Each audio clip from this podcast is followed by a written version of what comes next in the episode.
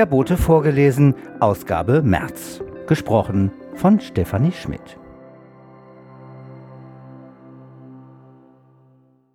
Editorial von Ulrike Zeising Liebe Borstellerinnen, liebe Borsteller, die Stürme Ilenia, Zeynep und Antonia sind über uns hinweggezogen. Die ganze Welt hofft auf einen friedlichen Ausgang in der Krise um die Ukraine. Und der Höhepunkt von Omikron scheint vorüber zu sein. Außerdem ist es für Februar zu warm, mit teilweise zweistelligen Plusgraden, sagen die Wetterfrosche. Aus diesem Grund kommt man im Garten bei dem Dauerregen kaum mit den Winterbeseitigungsarbeiten hinterher, weil überall schon von Krokus bis Osterglocke alles kräftig sprießt. Jeder Farbfleck ist hochwillkommen, zeigt er doch, dass trotz Dauerregen seit November die Natur ganz unerschütterlich ihr Jahreswechselprogramm beibehält, so wie auch die nestbauenden Pieper. Seinen unerschütterlichen Willen trotz schwierigster Bedingungen zeichnet auch einen Borsteller aus. Anaisio Guedes wuchs barfuß und ohne jede Bildung in einer Lehmhütte im brasilianischen Urwald auf. Heute führt er eine gut gehende Kunstgalerie, spricht fünf Sprachen und wohnt mit Frau und Kind in Großborstel. Am 9. März liest er für uns alle nach der Mitgliederversammlung des Kommunalvereins aus seiner Biografie eines mutigen Optimisten und erzählt, illustriert mit vielen Fotos, über seinen Werdegang. Mittwoch, 9. März um 19.30 Uhr in der Kirche St. Peter. Viele Fragen kamen in letzter Zeit nach dem Stand der Dinge beim zweiten großen Neubauprojekt Petersenpark, wo inzwischen eine riesige leere Fläche entstanden ist. Zuletzt hatte der Kommunalverein im November 2018 eine Veranstaltung mit den Projektverantwortlichen zu diesem Thema gemacht, die mit außerordentlich großem Interesse verfolgt wurde. Vor allem das Thema des befürchteten Verkehrsaufkommens durch die Wohnstraßen bewegte damals die Gemüter so, dass sich sogar eine Bürgerinitiative gebildet hatte. Auf der Veranstaltung 2018 wurden viele Befürchtungen dadurch befriedet, dass Änderungen des Verkehrskonzepts zugesagt wurden. So sollte der gesamte gewerbliche Verkehr durch die Anbindung der Tiefgarage an die Papenreihe geleitet werden und auch der Pkw-Verkehr der neuen Bewohner, wenn entweder nach Niendorf-Schnelsen oder Richtung Innenstadt gefahren werden sollte. Nun scheint es mit dieser Zusage zu haken. Aus diesem Grund laden wir alle Interessierten am 23. März zu einer Informationsveranstaltung ein, auf der alle Fragen gestellt und beantwortet werden können. Teilnehmen werden der Architekt und Investor Jens Heidmann, die für den Bauträger Otto Wulf Projektverantwortliche Karin Kutschnierz und die Leiterin des Fachamtes Stadt- und Landschaftsplanung beim Bezirksamt Hamburg Nord Cordula Ernsing. Mittwoch, 23. März um 19.30 Uhr in der Kirche St. Peter. Das Gute ist, wir können uns wieder direkt sehen und miteinander sprechen. Herzliche Grüße, Ihre Ulrike Zeising.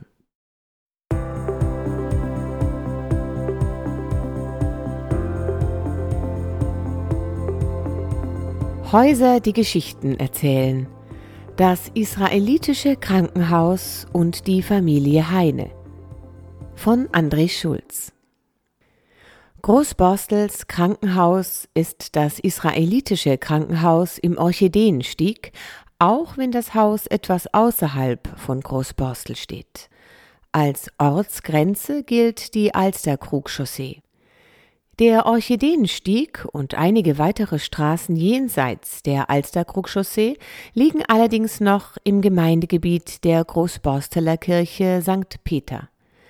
Auch das israelitische Krankenhaus wurde über viele Jahre seelsorgerisch von den Pastoren der Gemeinde St. Peter betreut.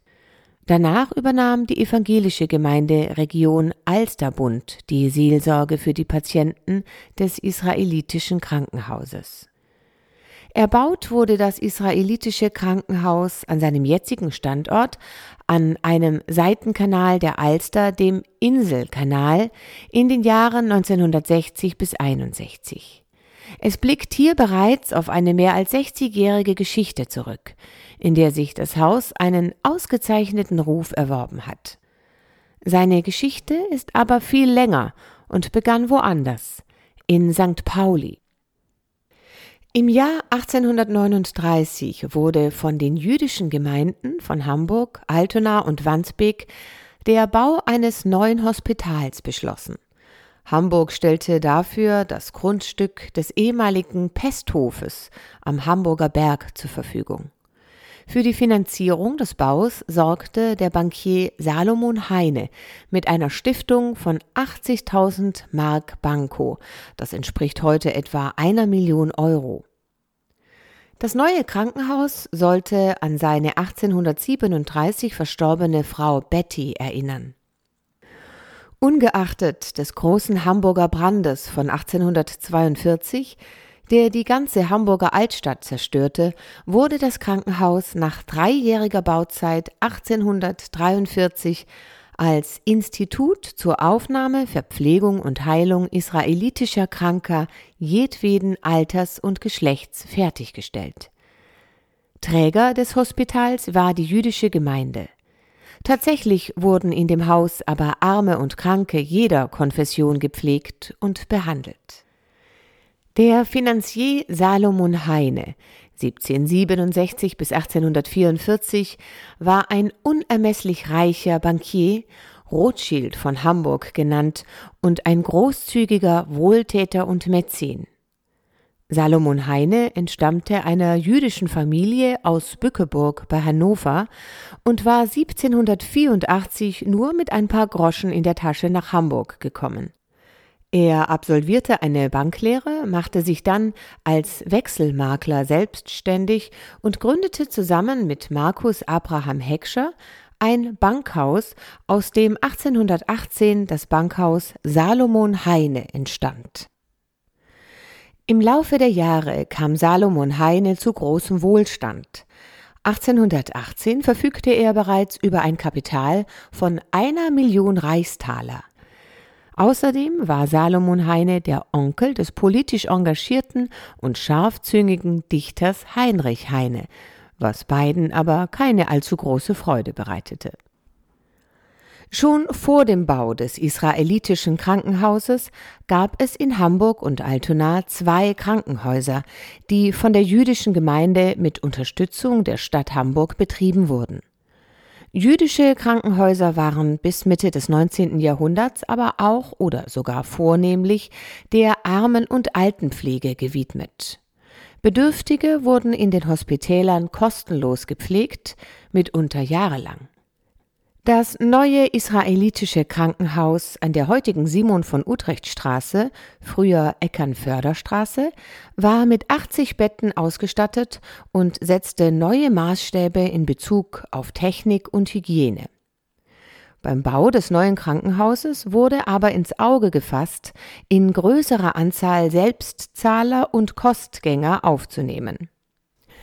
Nach dem Tod von Salomon Heine 1844 setzte sein Sohn Karl Heine das wohltätige Werk seines Vaters fort und unterstützte auch das israelitische Krankenhaus mit großzügigen Spenden. Später folgte ihm in gleicher Weise seine Witwe Cecile Heine. Nach über 30-jährigem Bestehen wurde das israelitische Krankenhaus 1877 bis 78 umfangreich saniert und auch organisatorisch neu gestaltet. 1880 kam eine Poliklinik hinzu. Die israelitische Armenpflege fiel nun ganz weg. Im Krieg von 1870, 71 und im Ersten Weltkrieg leistete das Hospital als Lazarett große Dienste. Während der letzten großen Cholera-Epidemie 1892, in der über 16.000 Hamburger erkrankten und über 8.000 starben, konnte das israelitische Krankenhaus wegen seiner Lage und Ausstattung keine Cholera-Kranken aufnehmen, versorgte aber verstärkt alle übrigen Krankheitsfälle. 1929-30 sollte das Haus durch einen Anbau und durch einen sechsstöckigen Neubau auf dem Gelände erweitert werden. Wegen der Inflation fehlte es jedoch an Eigenkapital. Da der Hamburger Senat ein Interesse an einer Erhöhung der Krankenbetten in den privaten Krankenhäusern hatte, finanzierte er den fast 1,5 Millionen Mark teuren An- und Neubau durch einen Kredit. Nach der Erweiterung bot das israelitische Krankenhaus nun Platz für 230 Patienten. Die nationalsozialistische Machtübernahme 1933 brachte unmittelbar einschneidende Veränderungen für die jüdische Bevölkerung und auch für das israelitische Krankenhaus. Schon 1933 durften die jüdischen Ärzte keine Privatpatienten mehr versorgen, und das israelitische Krankenhaus durfte Krankenpfleger und Krankenschwestern nicht mehr ausbilden. Viele Ärzte verließen unter den wachsenden Repressalien Deutschland und wanderten nach Schweden, England oder die USA aus.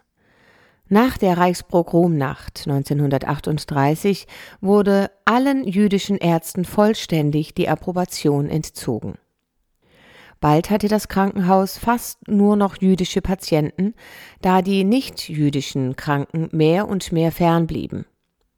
Wegen sinkender Patientenzahlen, Personalproblemen und höherer Kosten geriet das israelitische Krankenhaus in finanzielle Schieflage und konnte schließlich die Raten für den staatlichen Kredit nicht mehr zahlen.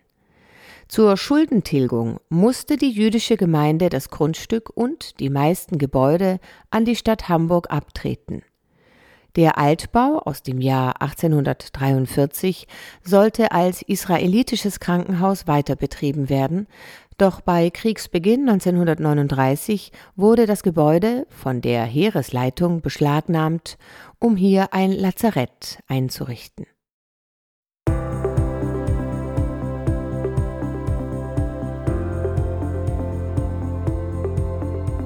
Ausgeliefert. Was Paketdienste ihren Kunden zumuten. Von Uwe Schröder. Die schöne neue Welt ist bestückt mit superteuren Handys, die manchen Menschen ans Ohr gewachsen zu sein scheinen, denen damit die gesamte Warenwelt offen steht. Nur einen Mausklick oder ein Fingerschnippen entfernt Tags darauf kommen fleißige Paketboten und bringen neue Schuhe, Bücher, ja sogar Lebensmittel, auch in den fünften Stock. Welch eine Erleichterung! Musste man in der alten Welt doch tatsächlich noch zu Fuß zum nächsten Fachgeschäft tapern oder gar auf den Markt, um Gemüse zu kaufen. Traf Nachbarn, verhedderte sich im Klönschnack, Amazon Fresh bringt es dir mit Prime-Abo sogar kostenlos. Herrlich, Alexa, nicht wahr? Genau, es ist nicht herrlich, es ist auch nicht wahr. Das Gegenteil ist richtig. DHL, Amazon, GLS und Konsorten schränken ihre Dienste immer mehr ein. Das Problem ist, dass Pakete nicht ins Haus gebracht werden oder falsch geliefert werden. Paket ist beim Nachbarn, steht auf vielen Zetteln von Zustellern. Das könnte eine Quizfrage bei Wer wird Millionär auslösen. Denn wer ist der Nachbar? Herr Müller? Frau Demir? Familie Lehmann? Bevor Günther Jauch den entscheidenden Tipp geben kann oder man den Telefonjoker angerufen hat, Vorsicht, Warteschleife, klingelt schon der nette Nachbar und steht vor der Tür mit dem Paket. Ganz schlimm wurde es in letzter Zeit für viele Großborstellerinnen und Großborsteller, die die gelbe Karte von DHL bekommen haben. Mit der gelben Karte droht bekanntlich der Platzverweis. In diesem Fall nach Schnelsen in die Frohme Straße. Dort gibt es einen winzigen Paketshop, bei dem man das Paket abholen soll. Für Jan-Peter Löning aus der Woltersstraße ist das eine Zumutung. Er braucht, so hat er ausgerechnet, mit dem ÖPNV zur Frohmestraße etwa 40 Minuten reine Fahrtzeit. Im Idealfall, wenn die Busse pünktlich kommen und das Umsteigen schnell genug klappt. Vor dem Paketshop dann 25 Minuten Wartezeit, weil eine Warteschlange von potenziellen Paketempfängern vor ihm dran ist. Und dann das ganze Stück zurück. Manchmal weiß man auch gar nicht, was für ein Paket dort auf einen wartet. Ist es schwer? Ist es groß? Kann man es tragen? Alles Fragen, die sich viele, besonders aber ältere Menschen stellen. Früher haben wir uns den Wein bestellt, berichtet Else Meyer dem Boten. Das machen wir heute nicht mehr. Das Paket können wir doch gar nicht mehr tragen. Frau Meier kauft bei Edeka Wagner in der Nähe ein und verzichtet weitgehend auf die Belieferung mit Paketdiensten. Auch die Packstationen, zu denen man alternativ liefern lassen kann, sind keine Alternative für Else Meier. Die nächste Paketstation ist bei Rewe einen Kilometer entfernt. Da wissen wir nicht, wie schwer ist das Paket. Für ältere Menschen ist das keine Lösung. Und sie fügt hinzu, manchmal sind die Stationen defekt, dann kommt man überhaupt nicht an das Paket heran. Es ist eine Zumutung und eine zunehmende Rücksichtslosigkeit. Ältere Menschen oder Menschen mit eingeschränkter Gehfähigkeit werden in der schönen neuen Welt der Paketdienste vollkommen ignoriert. Das ist umso unverständlicher, weil sie für die Lieferung an die Haustür teuer bezahlt haben. Es kommt immer häufiger vor, dass die Anlieferung gar nicht erst versucht wird. Die Paketdienstmitarbeiter werfen dann einen Abholschein, verdammt, die gelbe Karte, in den Briefkasten und ersparen sich die komplette Anlieferung. Das schont den Rücken und spart Personal bei DHL und Co. Dass die Paketboten gut bezahlt werden, kann ohnehin niemand ernsthaft behaupten.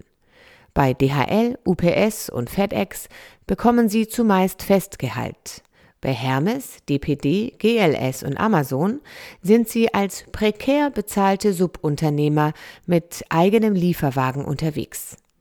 Nach Abzug der Kosten bleiben dann, so meint zum Beispiel das Vergleichsportal Accountable, über den Verdienst von selbstständigen Amazon-Paketzustellern ein Stundenlohn von 10 Euro, wenn man es in dem von Amazon vorgegebenen Zeitfenster schafft, alle Pakete zuzustellen.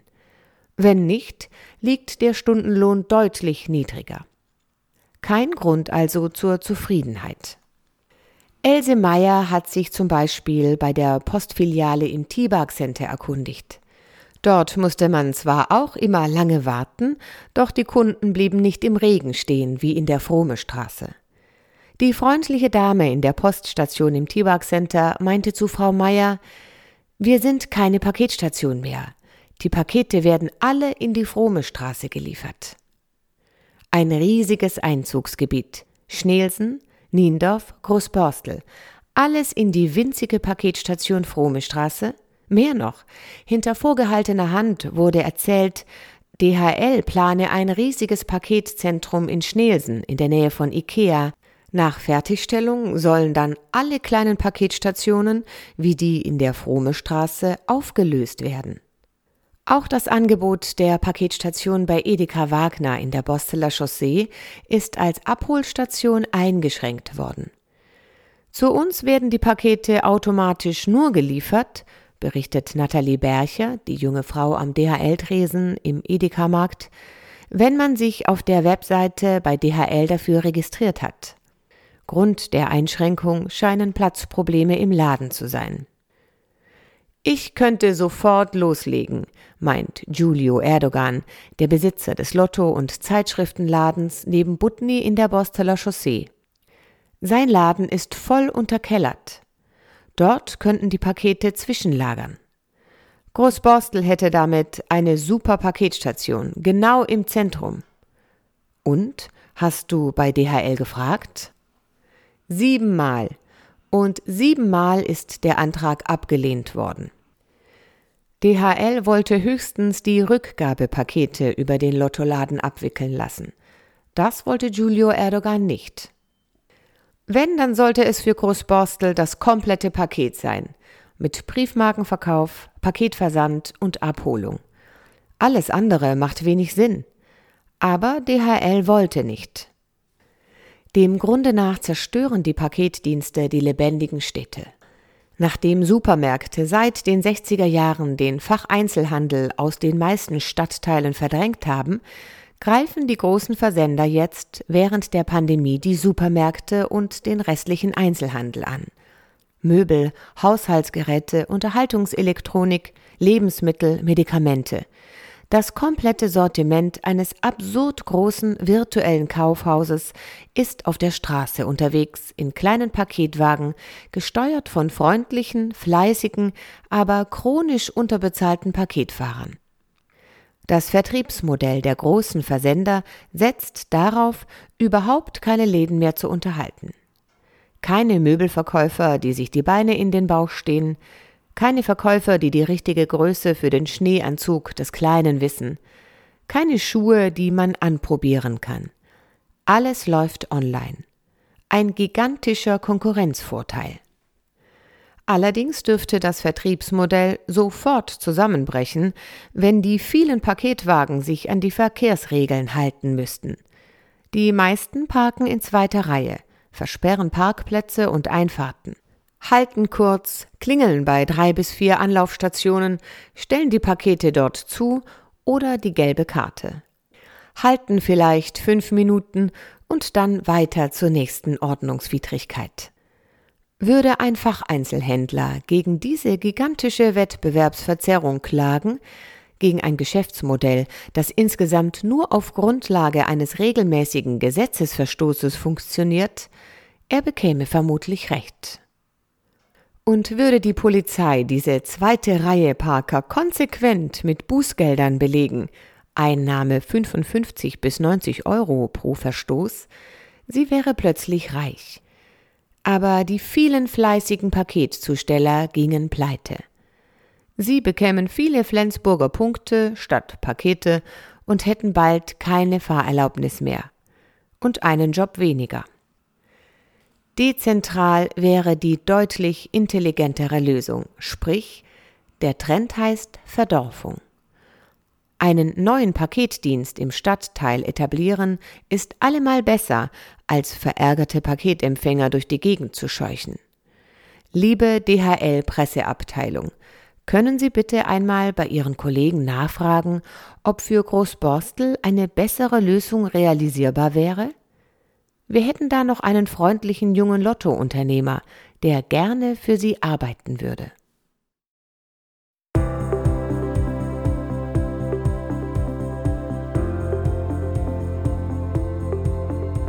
Vögel in Großborstel. Der Gimpel von Michael Rudolph. Er ist nicht zu übersehen. Mit der beim Männchen leuchtend roten Brust gehört der Gimpel, der im Volksmund auch Dompfaff oder Blutfink genannt wird, zu einem der auffälligsten Vögel in unseren Großborsteler Gärten. Gimpel gehören zu der Familie der Finken und der Unterfamilie der Stieglitzartigen. Sie besiedeln Vorderasien, Ostasien, Japan, Sibirien und ganz Europa mit Ausnahme von Island, Südspanien und Griechenland. Gimpel sind überwiegend Stand- und Strichvögel, also keine Zugvögel. Nur sehr nördliche Populationen bewegen sich im Winter südwärts. Die Tiere leben in Nadelwäldern, vorzugsweise in Fichtenschonungen. Aber man trifft sie auch in lichten Mischwäldern und in unseren Parks und Gärten an, sofern Nadelbäume vorhanden sind. Im Winter suchen sie gerne Futterstellen in Parks und Gärten auf. Ihre Nahrung besteht hauptsächlich aus halbreifen oder reifen Samen von Wildkräutern und Bäumen sowie aus Knospen. Gelegentlich komplettieren auch Beeren und Insekten den Speiseplan.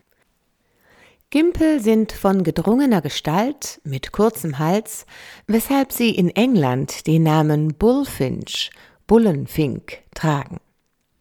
Ihre Länge beträgt 15 bis 19 Zentimeter, die Flügelspannweite 22 bis 26 Zentimeter und das Körpergewicht liegt bei 26 Gramm. Die Vögel weisen eine schwarze Kopfplatte, ein schwarzes Kinn und einen schwarzen, kegelförmigen Schnabel auf. Dabei unterscheiden sich Männchen und Weibchen deutlich. So haben Männchen einen blau-grauen Rücken und weiße Flügelbinden. Unterbauch, Unterschwanz und Bürzel sind weiß, Wangen, Brust, Flanken und Oberbauch zeigen sich leuchtend rot. Die Füße sind schwarzbraun. Weibchen haben einen bräunlich-grauen Rücken. Brust, Flanken und Unterseite zeigen eine hellgraubraune Färbung mit einem ganz leichten Stich ins Rötliche. Die Füße sind schwärzlich.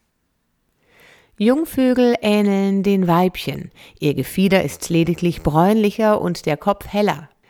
Dieser wird jedoch im Zuge der ersten Jugendmauser nach sechs bis acht Wochen langsam schwarz. Der verhaltene Gesang der Gimpel besticht mit einer Mischung von durchaus hübschen, aber auch etwas melancholisch klingenden Pfeiftönen. Schon im 19. Jahrhundert war dieser Gesang so beliebt, dass durch den Handel mit Dompfaffen ein bedeutender Erwerbszweig entstand und sie gerne in Käfigen und Volieren gehalten wurden.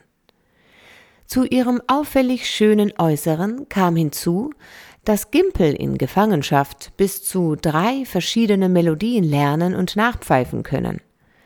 Auch heute noch geben Züchter Gimpel als Käfigvogel ab.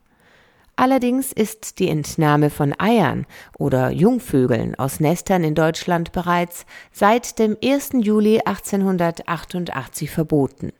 Gleiches gilt für den Handel mit Wildfängen. Durch die Vogelschutzrichtlinie der EU von 1979 gelten für alle Arten wildlebender heimischer Vogelarten Zugriffs- und mit konkreten Ausnahmen Vermarktungs- und Besitzverbote. Gimpel führen eine monogame Brutehe. Die Paarbildung beginnt teilweise schon vor Einbruch des Winters und erreicht ihren Höhepunkt im Februar. Die Vögel werden schon im ersten Lebensjahr geschlechtsreif treffen nach der Jugendmauser zwei Gimpel verschiedenen Geschlechts aufeinander, setzt ein Ritual ein, das zur Paarbildung führen kann. Dabei fliegt das Weibchen mit drohend aufgerissenem Schnabel und heißeren Rufen auf das Männchen zu. Dieses hat eine instinktive Hemmung, Weibchen anzugreifen und reagiert daher entweder durch Wegfliegen oder Imponieren.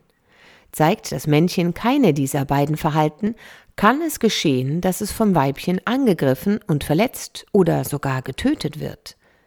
Ist das Männchen aber am Weibchen interessiert, signalisiert es dies durch Zurückweichen und anschließende vorsichtige Annäherung. Sobald es das Weibchen erreicht hat, berührt es dessen Schnabel und weicht wieder etwas zurück. Reagiert das Weibchen mit derselben Geste, wiederholt sich dieses Schnäbelritual und die Paarbildung beginnt. Daraufhin kommt es zum Zärtlichkeitsfüttern, indem das Weibchen wie ein Jungvogel mit zitternden Flügeln das Männchen um Nahrung anbettelt. Das Männchen richtet sich auf und füttert das Weibchen aus dem Kropf. Dieses Verhalten dient zugleich dazu, die Dominanz des Männchens zu sichern. Das Weibchen fordert schließlich das Männchen zur Paarung auf, indem es mit zarten Lauten lockt und sich mit zitternden Flügeln und wiegenden Körperbewegungen zur Kopulation niederduckt. Die Paarungen finden in der Regel mehrmals hintereinander in den frühen Morgenstunden statt. Schließlich fliegt das Paar gemeinsam auf die Nistplatzsuche.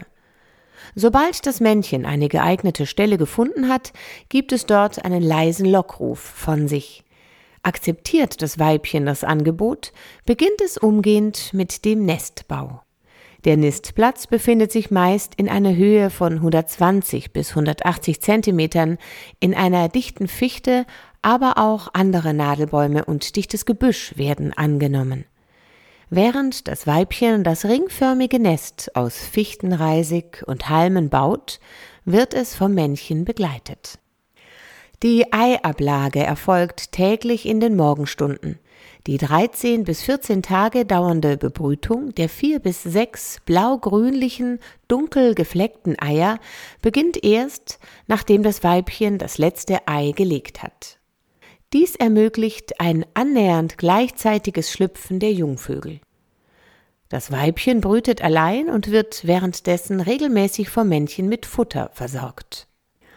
Die Jungvögel schlüpfen blind und nackt aus den Eiern. Die ersten sechs Tage hudert das Weibchen die Kleinen und füttert sie aus dem Kropf mit der vom Männchen beschafften Nahrung. Diese besteht zunächst hauptsächlich aus Blattläusen, Ameisen und kleinen Gehäuseschnecken. Ab dem achten Tag öffnen die Jungen ihre Augen und geben Bettellaute von sich. Jetzt fliegen die Altvögel gemeinsam auf Futtersuche und kehren auch gemeinsam mit Futter zurück, das zu diesem Zeitpunkt überwiegend aus Sämereien besteht. Etwa ab dem 16. oder 17. Tag nach dem Schlüpfen sind die Nestlinge in der Lage, bei Gefahr das Nest zu verlassen. Ab dem 20. bis 24. Tag nehmen sie allein Nahrung auf und sind ungefähr am 35. Tag selbstständig. Die Lebenserwartung freilebender Vögel beträgt im Schnitt drei Jahre, höchstens jedoch sechs bis acht Jahre. In Gefangenschaft sind bis zu 17 Jahre dokumentiert. Die europäische Population der Gimpel beträgt circa 7,3 Millionen und ist stabil. Daher gilt die Vogelart nicht als gefährdet. In Hamburg bestehen ungefähr 4300 Brutreviere. Bei der vom Naturschutzbund initiierten Stunde der Wintervögel im Januar 2022 meldeten die Teilnehmer für den Raum Hamburg 2278 beobachtete Gimpel. Damit liegt der Gimpel in der Rangfolge der am häufigsten in Hamburg gesichteten Vögel auf dem neunten Platz nach Kohlmeise, Amsel, Blaumeise, Haussperling, Ringeltaube, Rabenkrähe, Elster und Rotkehlchen. Die Bezeichnung Gimpel hat ihren Ursprung im mittelhochdeutschen Namen für diesen Vogel Gümpel. Der Name leitet sich von dem Verb gumpen ab, das ungeschicktes Springen und Hüpfen auf dem Erdboden bezeichnete. In Anspielung darauf, dass die Tiere relativ leicht zu fangen sind, werden einfältige, unerfahrene, ungeschickte oder unbeholfene Menschen umgangssprachlich abwertend als Gimpel bezeichnet. Den volkstümlichen Namen Dompfaff verdankt der Vogel seinem schwarz-roten Gefieder, das an das Ornat eines Domgeistlichen erinnert wobei das Wort Dompfaffe meist die negative Bewertung eines Domgeistlichen niederen Ranges ausdrückt. Auch in Kunst und Literatur lassen sich Gimpel finden. Dabei sind sie häufig schmückendes Hintergrundmotiv in alten Darstellungen des Garten Eden. So zum Beispiel in dem Gemälde Paradiesdarstellung mit Sündenfall circa 615 von Jan Brügel, dem Älteren, und Peter Paul Rubens. Beide Künstler waren befreundet und arbeiteten oft zusammen, wobei sich Rubens auf die Gestaltung der Menschen beschränkte und Brügel, der Ältere, für Fauna und Flora zuständig war. 1596 malte Jan Brügel Gimpel auch im Gemälde Paradiesische Landschaft mit der Arche Noah, das die Versammlung der Tiere vor der Arche Noah darstellt. In Ottfried Preußlers Kinderbuch Der Räuber Hotzenplotz wird die Hauptfigur vom bösen Zauberer Petrosilius Zwackelmann aus Wut in einen Gimpel verwandelt und in einen Käfig gesteckt. In der Operette Der Zigeunerbaron von Johann Strauss singen Safi und Barinkai in ihrem Duett Wer uns getraut? Ei sprich! Sag du's. Der Dompfaff, der hat uns getraut. Der Dompfaff, der hat sie getraut. Ja, ja, im Dom, der uns zu Häupten blaut.